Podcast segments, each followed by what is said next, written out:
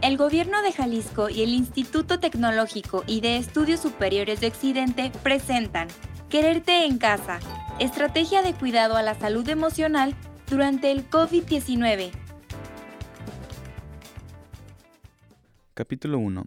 Depresión y ansiedad. ¿Cómo identificarlas?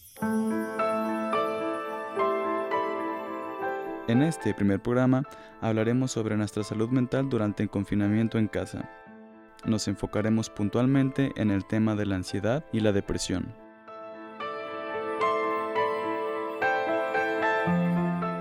Tus ojos están cansados de ver las mismas paredes, tus oídos se aturden, poco a poco los sonidos de tu alrededor van desapareciendo y son reemplazados por un pitido agudo. Tus piernas quieren moverse, salir corriendo, pero no pueden sientes cómo se forma un nudo en tu estómago, el cual, por cada segundo que pasa, se va haciendo más y más pesado. Tratas de pasar saliva, pero sientes que tu garganta paulativamente se va cerrando. Respirar se hace más difícil. Desesperadamente, aceleras tus inhalaciones, pero no logras que entre el aire. El latido de tu corazón se hace más fuerte, se acelera, sientes cómo hace retumbar todo tu cuerpo. Desconoces lo que está pasando, Quieres calmarte, pero no sabes cómo. Ni siquiera sabes cómo fue que llegaste a sentirte así.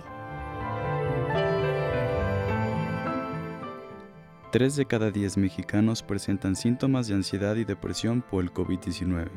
La mayoría de los afectados desconoce que es un ataque de ansiedad y los síntomas depresivos, según estudios del Instituto de Investigación para el Desarrollo con Equidad de la Universidad Iberoamericana de la Ciudad de México. No reconocer lo que está pasando con nosotros mismos puede generar sentimientos de angustia, desesperación y confusión, lo cual podría afectar o incrementar los síntomas de ansiedad y depresión. ¿Te interesa saber más del tema?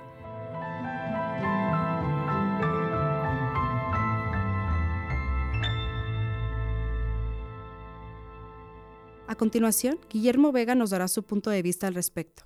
Él es neuropsicólogo clínico y profesor del Departamento de Psicología del ITESO, especialista en la terapia de enfoque cognitivo-conductual con niños y adolescentes desde hace más de cinco años. Bienvenido, Guillermo, ¿cómo estás? Para irnos adelantando al tema, ¿nos podrías explicar a grandes rasgos qué es la ansiedad y la depresión? Son dos dos condiciones eh, distintas, pero que usualmente aparecen juntas. Ansiedad es el nombre que le damos a este temor anticipatorio que llegamos a experimentar cuando creemos que un evento desagradable o aversivo tiene posibilidades de ocurrir. Y la depresión, aunque también hay muchas maneras de definirla, a mí la manera en la que me gusta encuadrarla es como desesperanza sistemática, cuando creemos que no tenemos la posibilidad de acceder a puntos de satisfacción por nuestra personalidad, que las personas que están a nuestro alrededor no tienen manera de ayudarnos y que el futuro no nos ofrece algo satisfactorio. Al comienzo del programa se describió lo que uno puede sentir o experimentar durante un ataque de ansiedad o pánico. ¿Nos podrías compartir qué otros síntomas se pueden manifestar en la ansiedad y la depresión? ¿A qué tenemos que estar atentos? ¿Cómo puedo identificar si tengo ansiedad y o depresión? Hay síntomas distintos para cada condición. Con ansiedad, por ejemplo, una manifestación muy común son los pensamientos intrusivos. Ahí lo que empezamos a experimentar es eh, que constantemente estamos desarrollando escenarios desagradables, como si tuviéramos que prepararnos para estas situaciones, aunque realmente no tengan muchas posibilidades de ocurrir. Y en el caso de la depresión, uno de los síntomas más comunes es que perdemos interés por aquellas cosas que antes nos resultaban muy satisfactorias. Bien, ya que hemos identificado algunos de los síntomas y rasgos que nos mencionas, ¿qué tips o consejos nos podrías dar para sobrellevar la ansiedad y depresión durante la cuarentena? En el caso de la ansiedad hay varias cosas muy puntuales que se pueden hacer. Primero, necesitamos llevar una rutina muy estructurada, porque usualmente las personas que experimentan ansiedad tienen un, nivel de, de desgaste muy elevado y entonces van activando recursos exclusivamente a aquellas situaciones que les resultan aversivas. Si nosotros tenemos una rutina mejor distribuida, podemos hacer un uso de nuestros recursos en actividades que nos sean más productivas.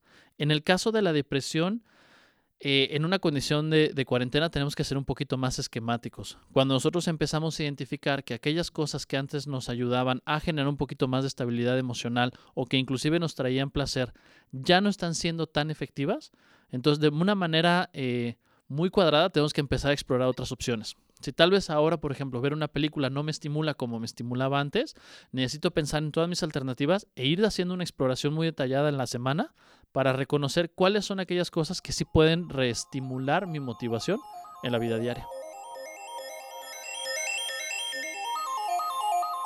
Además de las medidas que Memo nos compartió, el ejercicio tiene un efecto químico en el cerebro que activa la secreción de neurotransmisores relacionados al bienestar y el placer. Por lo tanto, si se realiza con continuidad, es una manera para disminuir los síntomas y malestares que traen la ansiedad y la depresión. Además, nos ayuda a mantener nuestra salud física.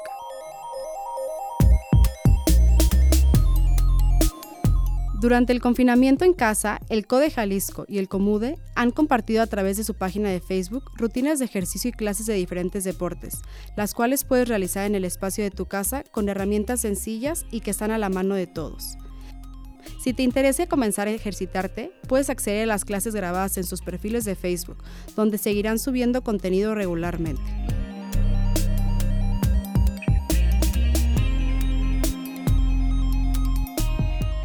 Es importante reconocer cuando una situación nos sobrepasa. Para ti, ¿cuándo es momento de buscar ayuda profesional? ¿Y qué opciones de ayuda psicológica tenemos ahora con el COVID-19 y el confinamiento en casa? Esa creo que es una de las cuestiones más importantes a abordar con estas dos temáticas, porque no tenemos muy claro cuándo es que ya empieza a mm, ser necesario apoyo externo y muchas veces inclusive estigmatizamos la idea de buscar ayuda, porque creemos que solicitar ayuda implica reconocer que tenemos algún problema de base y eso nos resulta muy desagradable. Aunque pueda sonar eh, un poquito abstracto, y te lo voy a aterrizar, la mejor manera de establecer este punto de corte de cuando requerimos apoyo adicional es cuando nuestras estrategias convencionales para lidiar con el estrés emocional ya no están funcionando. Una estrategia emocional para lidiar con el estrés emocional suena como un término muy sofisticado, pero son actividades bien concretas.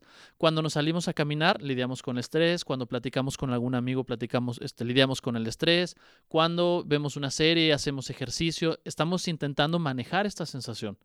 Si estas estrategias, que normalmente no son muy funcionales, empiezan a perder su efectividad, ahí es cuando ya necesitamos buscar apoyo adicional.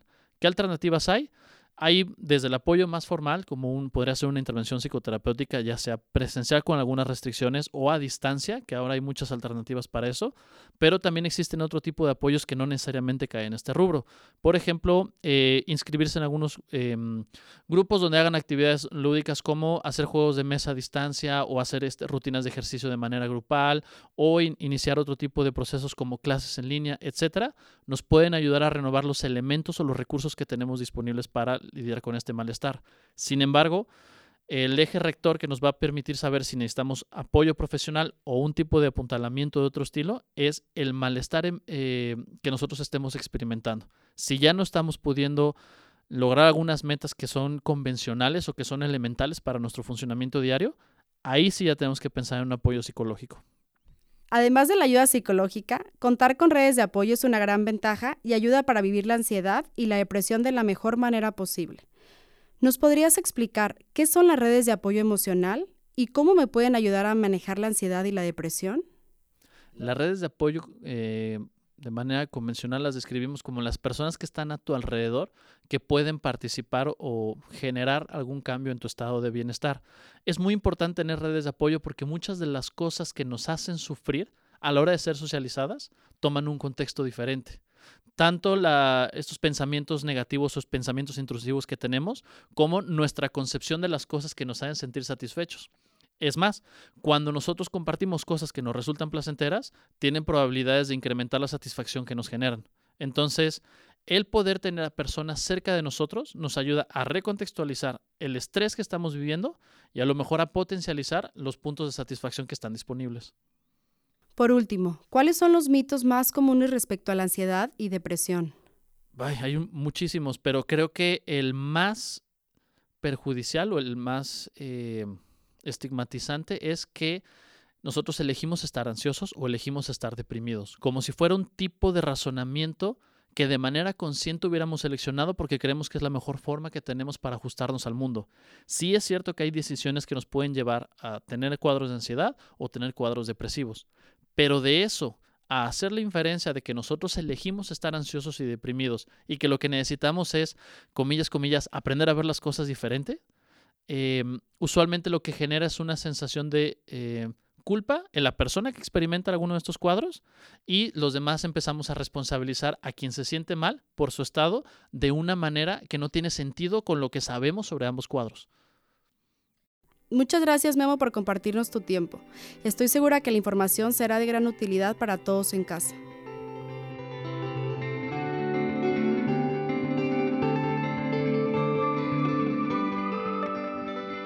Es normal sentirnos tristes o ansiosos.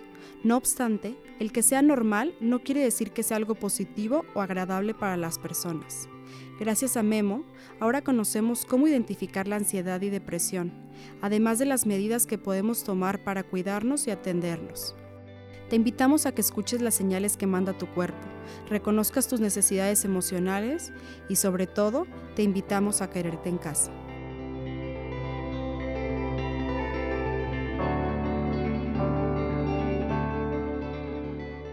Si deseas conocer más sobre este tema, visita nuestra página web quererteencasa.jalisco.gov.mx. Si presentas alguno de los síntomas mencionados y te gustaría hablar con alguien sobre esto, marca sin costo a la línea 075 de intervención en crisis para conversar con personal capacitado que con gusto te ayudará. O puedes buscar ayuda e información en el Instituto Jalisciense de Salud Mental, SALME, en su página web salme.jalisco.gov.mx, en la Secretaría de Salud de Jalisco al ingresar a ssj.jalisco.gov.mx y en los centros de salud mental CISAME.